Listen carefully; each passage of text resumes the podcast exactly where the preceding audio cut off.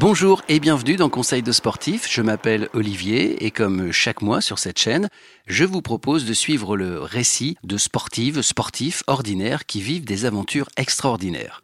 Aujourd'hui, nous allons écouter l'histoire d'Océane et Louise, deux jeunes femmes qui ont décidé de faire un tour de France à vélo, mais pas que pour la performance sportive, aussi pour mettre en lumière la place des femmes dans le cyclisme. Des efforts, des rencontres, du partage. Océane et Louise, c'est à vous. Ce que je retiens de ce grand périple à vélo, c'est que j'avais pas mesuré avant euh, à quel point le vélo c'est plus qu'un moyen de déplacement ou qu'un moyen de faire du sport. Alors, je m'appelle Louise, j'ai 30 ans. Euh, je vis nulle part en ce moment, ou un peu partout. Je vis pas mal sur le vélo. Je fais du vélo depuis 8 ans maintenant, sous un peu toutes ses formes, et ça a été le, départ de tout le projet. Bonjour à tous, euh, je m'appelle Océane, j'ai 32 ans. Euh, j'ai créé euh, avec Louise une association qui s'appelle euh, Un autre cycle. C'est une association, notre, notre objectif c'est de mettre le plus de monde possible au vélo, de donner envie aux gens de faire du vélo, et en particulier celles et ceux qui en sont le plus éloignés.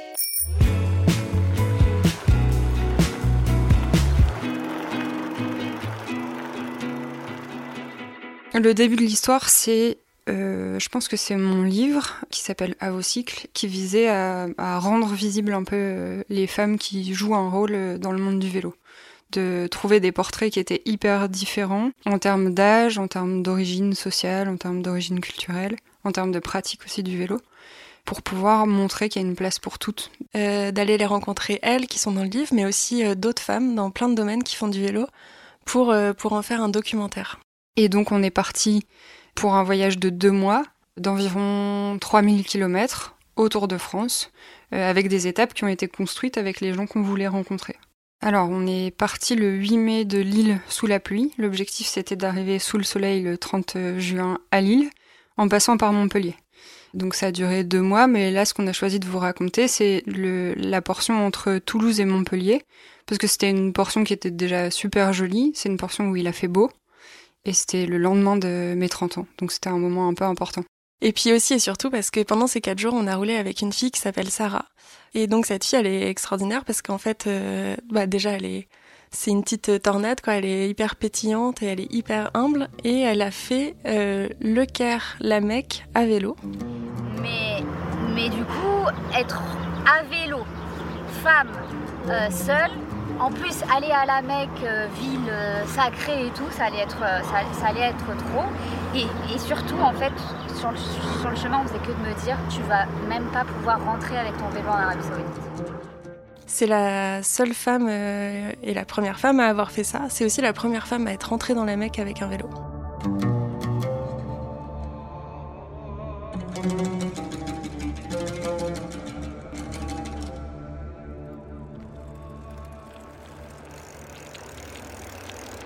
Le départ de Toulouse, on est parti avec ma petite sœur qui vit euh, à Toulouse et elle vient de se mettre au vélo. Alors euh, elle avait décidé de nous accompagner sur une étape qui faisait presque 100 bornes quand même, avec une de ses copines qui se met aussi au vélo.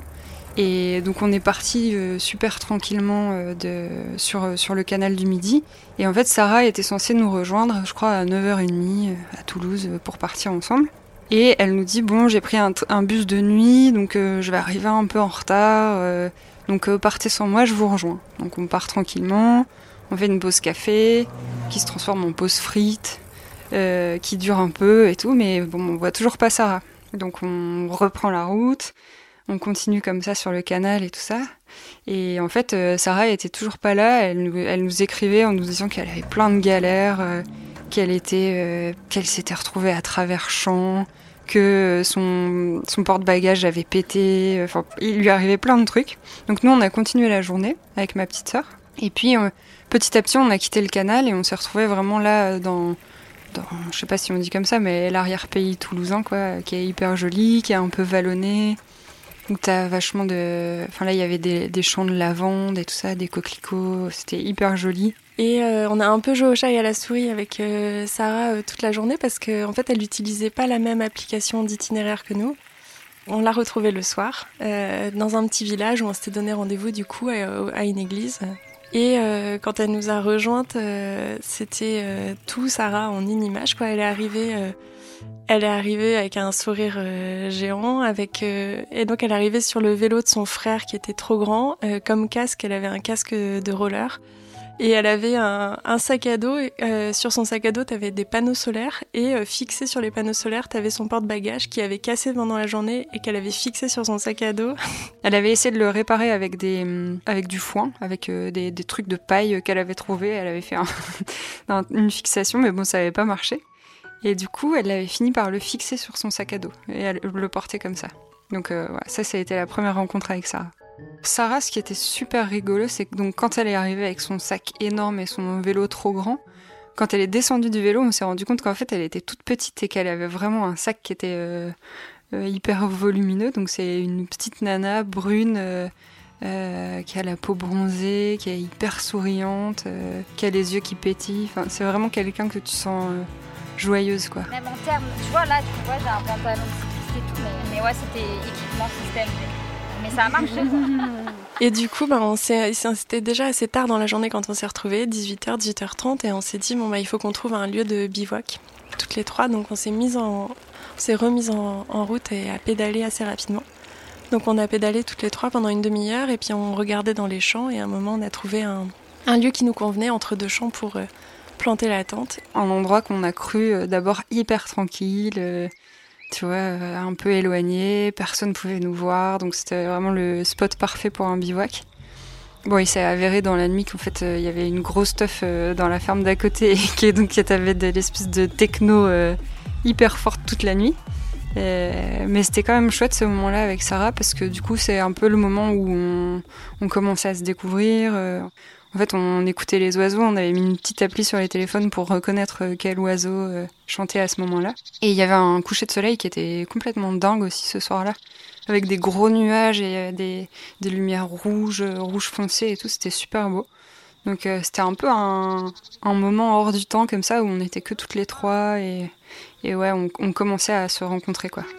Et sinon, attends, attends, il y a le truc magique. Verticale. Le lendemain matin, on est parti euh, assez tôt, on a replié la tente, euh, enfin les tentes et tout ça. Et euh, on avait une étape qui était assez accessible ce jour-là.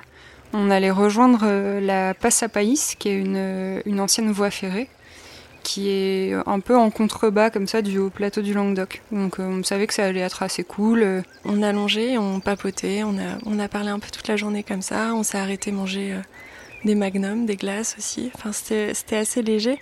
Et puis la journée s'est terminée un peu par le Graal pour moi, puisque c'était euh, 20 à 30 km de, sur cette passe à Païs de, de descente. Donc pendant plus d'une heure, on n'a pas touché les pédales et on a roulé à 25 km heure, euh, les cheveux au vent, euh, juste en profitant. euh. Et ça, c'était c'était vraiment un sentiment de légèreté et de liberté immense. C'était trop marrant parce que voilà, on, voyait Sarah. on avait réussi à réparer un peu son porte-bagages, mais on la voyait sur son vélo trop grand avec son casque un peu de travers, son casque de roller. Et puis elle commençait à nous raconter aussi un peu ses voyages et tout ça. C'est pas à ce moment-là qu'on a vraiment euh, entendu l'histoire complète de son Le Caire la Mecque, mais elle commençait à nous raconter un peu sa manière de voyager, ce qu'elle faisait à ce moment-là. Sarah, c'est quelqu'un qui travaille euh, euh, autour des, de la pédagogie Montessori, donc elle avait plein de choses à nous raconter.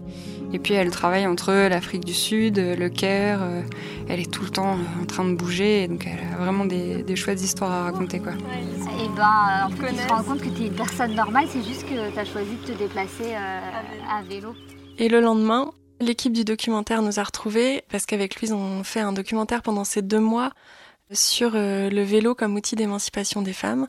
Et puis euh, pour donner envie, et donc euh, l'histoire de Sarah, c'en est aussi un parfait exemple, de se lancer dans l'aventure, même quand on n'a pas forcément le bon équipement ou le, ou le bagage sportif comme elle. Et on les rejoint pour le petit déjeuner dans un petit village typique de cette zone-là, avec des bâtiments en, pierre blanche là. Euh, il faisait super chaud déjà le matin. Et ils nous attendent avec le petit déj. Et en fait, on comprend, enfin moi je comprends à ce moment-là qu'ils ont un truc à se faire pardonner quoi. Et en fait, euh, ils décident de nous rajouter un col qu'on n'avait pas prévu. Parce que euh, c'est super joli là-haut, euh, il faut voir les filles, vraiment c'est cool, euh, le haut plateau du Languedoc et tout, faut le faire. Donc ce matin-là, on commence l'ascension du col du Carabétou.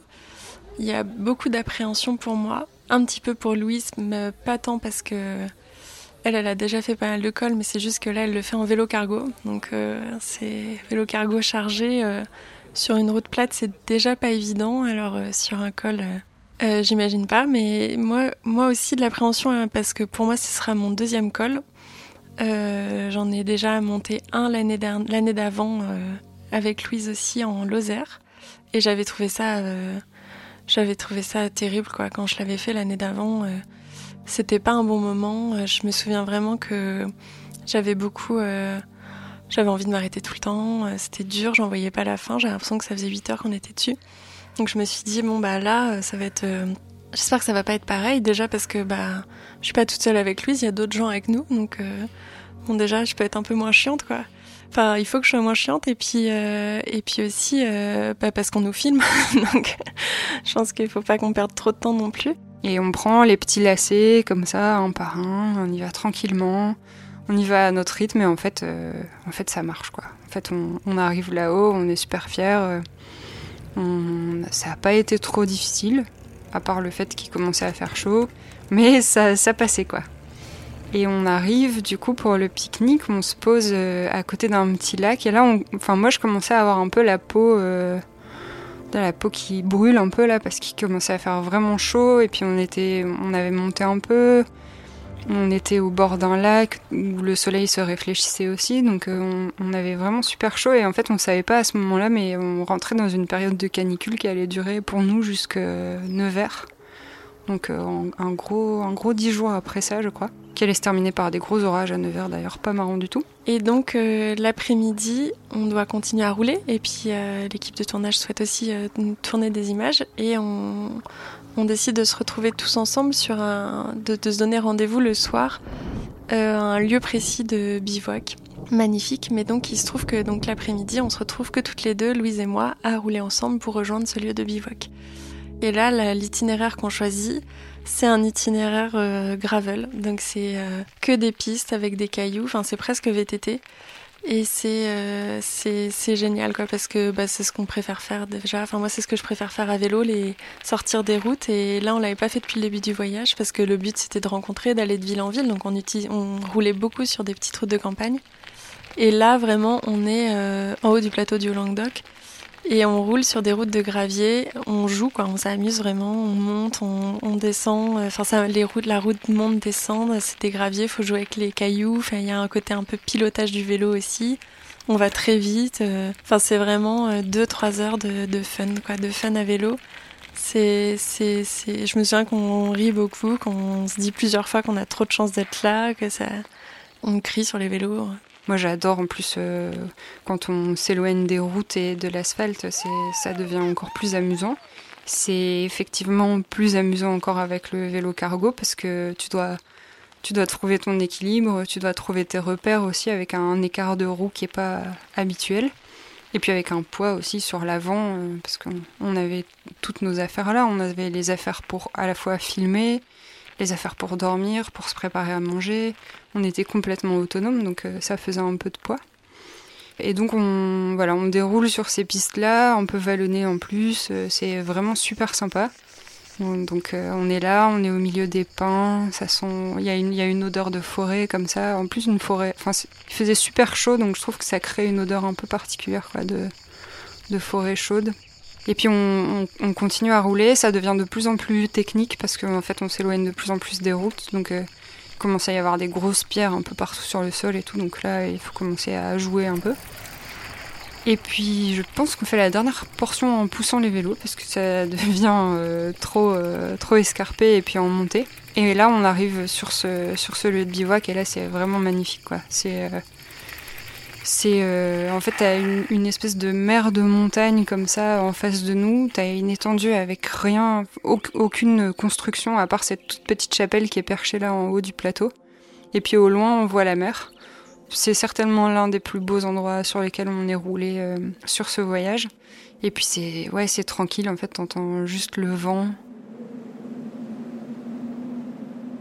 En fait, quand on découvre cet endroit-là, on, est avec Océ, on est un peu prise dans une espèce d'euphorie en déposant le cargo sur cette vue-là, parce qu'on se dit combien de cargos sont déjà venus ici avant, quoi? Combien de vélos cargo ont réussi à passer toutes ces pistes escarpées, grimper ce col et arriver à cet endroit où il n'y a rien, quoi? Il n'y a, pas de construction, il n'y a pas de route qui arrive ici.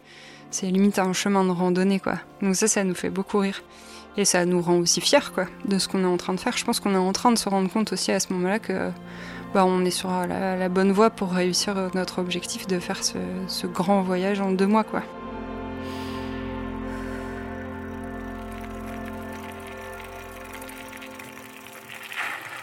Et du coup, avec Sarah, je pense que quand on la retrouve, elle est en train de lire euh, un livre qu'on lui a prêté, qui s'appelle Les femmes aussi sont du voyage, de Lucie Azema. Et donc, c'est un livre qui parle de l'émancipation des femmes par le voyage et de comment euh, les femmes ont souvent été oubliées des récits d'aventure et comment elles peuvent se réapproprier ce, cet univers-là. Euh, ça donne plein d'exemples de femmes qui ont voyagé et tout ça. Donc, en fait, les discussions avec Sarah, elles tournent beaucoup autour de ça ce soir-là. On parle de de ce que procure le fait de voyager seul quand on est une femme. On parle de, des obstacles aussi euh, au voyage, euh, que ce soit à vélo ou par d'autres modes. On parle aussi de, de, la peur que tous les autres projettent sur nous et qui fait que souvent on part pas. Avant de partir, je ne l'ai pas dit à beaucoup de monde parce que toutes les personnes à qui je le disais, c'était soit c'est n'importe quoi, soit tu vas aller nulle part en fait.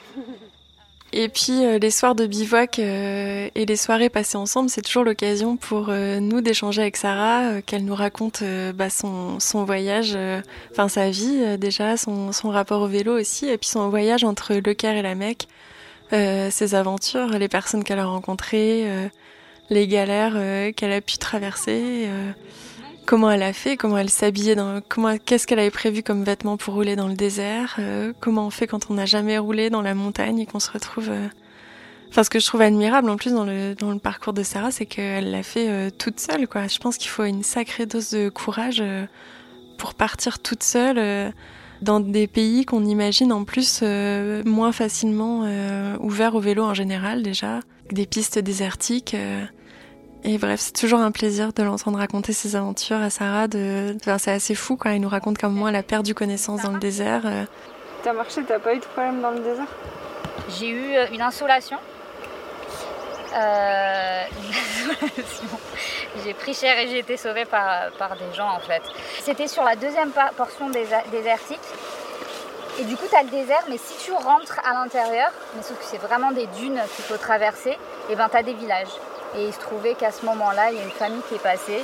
Ils m'ont trouvé sur le sol, allongée. Euh... Tu étais inconsciente? Moi, je disais que je dormais, mais je pense que du coup, c'est un, Soudanais qui est venu l'aider plusieurs fois et qui lui a dit Bon, bah maintenant, attends, je t'emmène dans le village. Et qu'elle, elle lui disait Non, non, mais c'est bon, je fais juste une sieste. Et, en fait, il a insisté, il l'a sauvée parce qu'elle elle faisait une déshydratation. Et en fait, elle a géré euh, tout ça avec. Euh, en fait, beaucoup de simplicité, quoi. Enfin, quand elle nous en parle, on n'a pas l'impression qu'elle le faisait comme un combat ou c'était juste simplement, elle voyageait à vélo et c'était euh, c'était des, épreuves, mais qu'elle a l'air d'avoir traversé avec beaucoup de légèreté. Par exemple, avant de pouvoir euh, prendre un bateau à Port-Soudan, il fallait qu'elle passe quatre jours dans la montagne. Euh, mais quatre jours, c'était ce qu'elle avait prévu. Et en réalité, elle a passé dix jours dans une montagne désertique qui montait euh, avec pour seul passage à côté d'elle euh, des camions. Et euh, quand je lui ai demandé si elle avait envisagé à un moment de demander à un camion de la redescendre ou de, la prendre elle et son vélo pour l'aider, elle m'a dit ah non à aucun moment j'ai pensé ça. Et puis en fait elle a continué sa route et puis au bout de dix jours elle est arrivée, elle a enfin vu Port-Soudan et là c'était la libération. Elle a pu prendre un bateau et puis passer en Arabie Saoudite et partir rouler jusqu'à la Mecque. Et voilà, en fait, elle nous impressionne parce que elle nous raconte quelque chose qui nous paraît euh, euh, hors du commun, assez euh, extraordinaire, quelque chose que nous, on n'imagine pas réaliser un jour, et elle nous le raconte avec une simplicité, une humilité et une, ouais, une innocence presque, presque une naïveté, quoi. Elle nous raconte ce truc de dingue, et elle casse aussi beaucoup de clichés en nous parce que on a eu justement des personnes qui venaient d'Europe et qui nous disaient euh, que voilà, il y avait des pays où c'était pas possible de faire du vélo, où c'était trop dangereux, on avait un peu, euh, pas idéalisé, mais on avait un peu mis ce truc-là de se dire quand on est une femme dans certains pays, c'est euh, impossible, ou alors il faut être voilée, ou alors, ou alors il faut vraiment connaître et tout ça. Et en fait, Sarah, elle nous montre que, bah, en fait, euh, pour elle, ça a été facile, qu'elle a rencontré plein de femmes qui faisaient du vélo, qu'elle a rencontré des femmes qui avaient traversé complètement l'Afrique en faisant ouais, la traversée de l'Afrique du nord au sud à, vélo et qui n'avaient pas eu de problème. Elle-même, elle nous raconte aussi que elle avait, en fait, à aucun moment elle pense pouvoir rentrer dans la Mecque à vélo. Elle se dit que elle va tenter ce voyage et qu'elle ira le plus loin possible. Et que quand elle s'arrêtera, quand elle se fera arrêter, ben ce sera la fin du voyage, mais que c'est pas grave. Et, en fait, étape par étape, elle, elle avance, elle avance et elle y arrive. Et en fait, elle arrive même à rentrer à vélo dans la Mecque. C'est la première femme à le faire. Euh, et, c'est extraordinaire. Et donc, du coup, elle nous raconte aussi derrière toutes les, interviews qu'elle a dû faire un peu partout dans le monde pour raconter cette, euh, cette histoire-là qui est dingue et qui a ouvert la voie, en fait, à plein d'autres femmes qui se rendront compte, euh, aussi, j'espère, à travers un autre documentaire, que bah, on peut voyager aussi dans ces pays-là et on peut essayer des trucs sans savoir si ça va marcher. Mais en fait, à la fin ça marche, souvent. genre, quand je suis arrivée, je pensais juste à tous ces gens en fait que, que t'emmènes en fait un peu avec toi, toutes ces rencontres que tu fais, tu, tu les emmènes avec toi sur ton vélo. On plante les tentes avant la tombée de la nuit et puis euh, quand on se couche, tout le monde rigole un petit peu sur la présence de sangliers qui font très peur à Louise de manière générale. Elle m'en a toujours parlé que le sanglier c'est vraiment ce qui l'angoisse dans le voyage à vélo.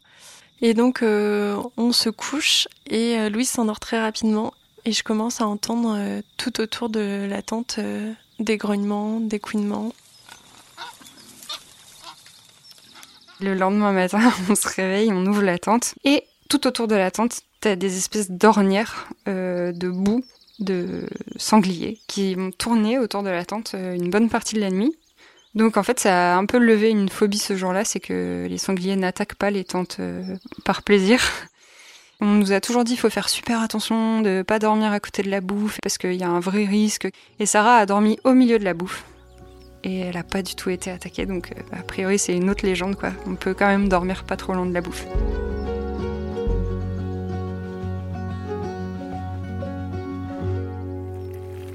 Donc on repart après ce bivouac de dingue avec cette vue magnifique et on repart le lendemain. Et là on va rouler euh, en direction du lac du Salagou que je ne connaissais pas et qui est un, lac euh, bleu entouré de terre euh, rouge, de montagnes et de terre euh, rouge. Je savais même pas que ça existait en France ce genre de paysage. Ça me fait vraiment penser à l'Ouest américain. J'ai l'impression d'être dans un western. J'ai d'autant plus l'impression d'être dans un western qu'il y a, il y a on est en semaine, encore une fois, au mois de juin, c'est pas les vacances. Il fait très beau et il n'y a pas grand monde quoi, autour de ce lac. On est un peu seul au monde. Et là, je me souviens aussi qu'on va on se rapproche de Montpellier, donc on se à chaque fois qu'on se rapproche d'un objectif, il y a quand même euh, toujours euh, une joie, quoi, de se dire ah ben on a réussi, on a encore roulé un peu plus. Euh. donc on est assez légère, Sarah, Louise et moi. On est hyper contente de rouler autour de ce lac. je me souviens qu'aussi il avait plu les jours avant, donc en fait il y a des énormes il y a des rivières et il y a des, énormes flaques entre les routes et qu'on doit rouler dans l'eau pendant plusieurs mètres et qu'on le fait avec beaucoup de plaisir. On fait tout le tour du lac euh, et on, arrive pour, euh, pour pique-niquer et pour bivouaquer, euh, enfin pour dîner le soir au bord du lac. Et il y a des, y a troupeaux de brebis, sans chiens ni bergers, qui sont là aussi, qui font. On est accompagné par les cloches des brebis. C'est assez sympa. On hésite à aller se, on hésite à aller se baigner d'ailleurs, mais on met juste les pieds dans l'eau ce soir-là.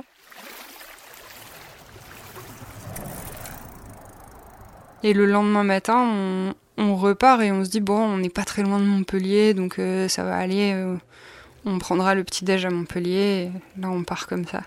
Et en fait, euh, il faut pas partir le ventre vide, même pour 20 km. Il faut pas faire ça. C'est pas une bonne idée.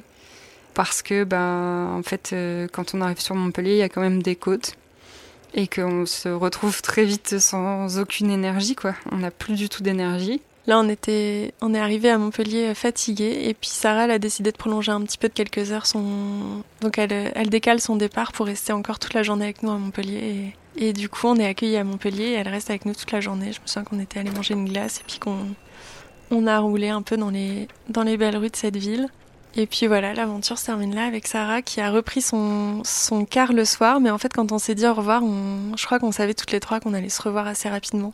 On se rend compte que c'est quelqu'un qu'on va garder dans notre vie, quoi. On a, on a rencontré euh, à peu près 200 personnes sur, euh, sur ce voyage. On va toutes les garder, euh, je pense, à l'esprit et les garder dans nos cœurs. Mais c'est pas, évidemment, on pourra pas garder 200 personnes au quotidien dans nos vies. Mais Sarah, du fait d'avoir partagé ce, cette euh, petite aventure avec elle, ce bout de chemin avec elle, d'avoir euh, rencontré une, toute autre façon de voyager euh, par rapport à, nous, qui est nous voilà, on avait tout préparé, l'équipement, on savait ce qu'il nous fallait, pour quel moment, et s'il pleut, et s'il fait froid, et machin, on était bien chargé et le cargo permettait ça.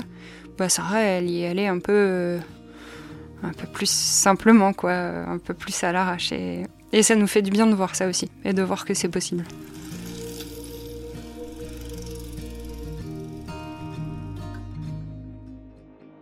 Ce que je retiens de ce grand périple à vélo, c'est euh, que j'avais pas mesuré avant euh, à quel point le vélo c'est plus qu'un moyen de déplacement ou qu'un moyen de faire du sport.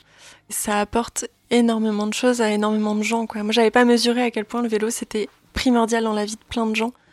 Il y en a qui en font un moyen de, de voyager, comme Sarah en détruisant pas son environnement, en voyageant lentement, en étant plus à l'écoute des, sons, des paysages, des rencontres.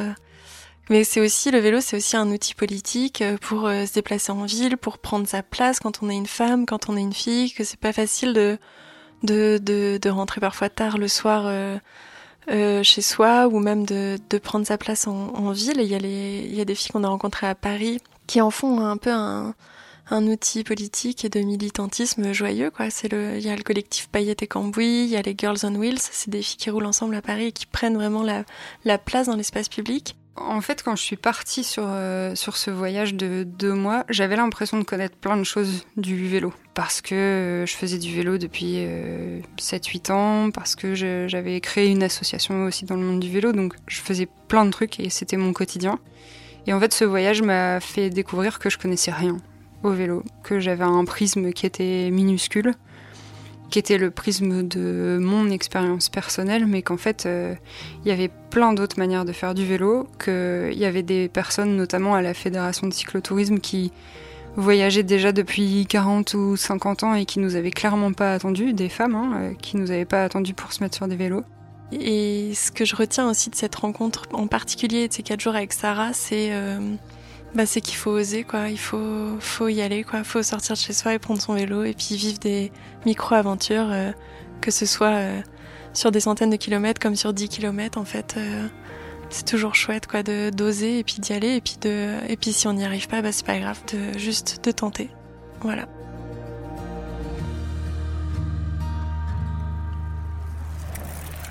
Merci Océane et Louise et merci aussi à Sarah de nous avoir partagé votre histoire, votre aventure. Je vous donne rendez-vous le mois prochain pour un autre récit. D'ici là, suivez bien les conseils de sportifs avec Sandrine. À bientôt.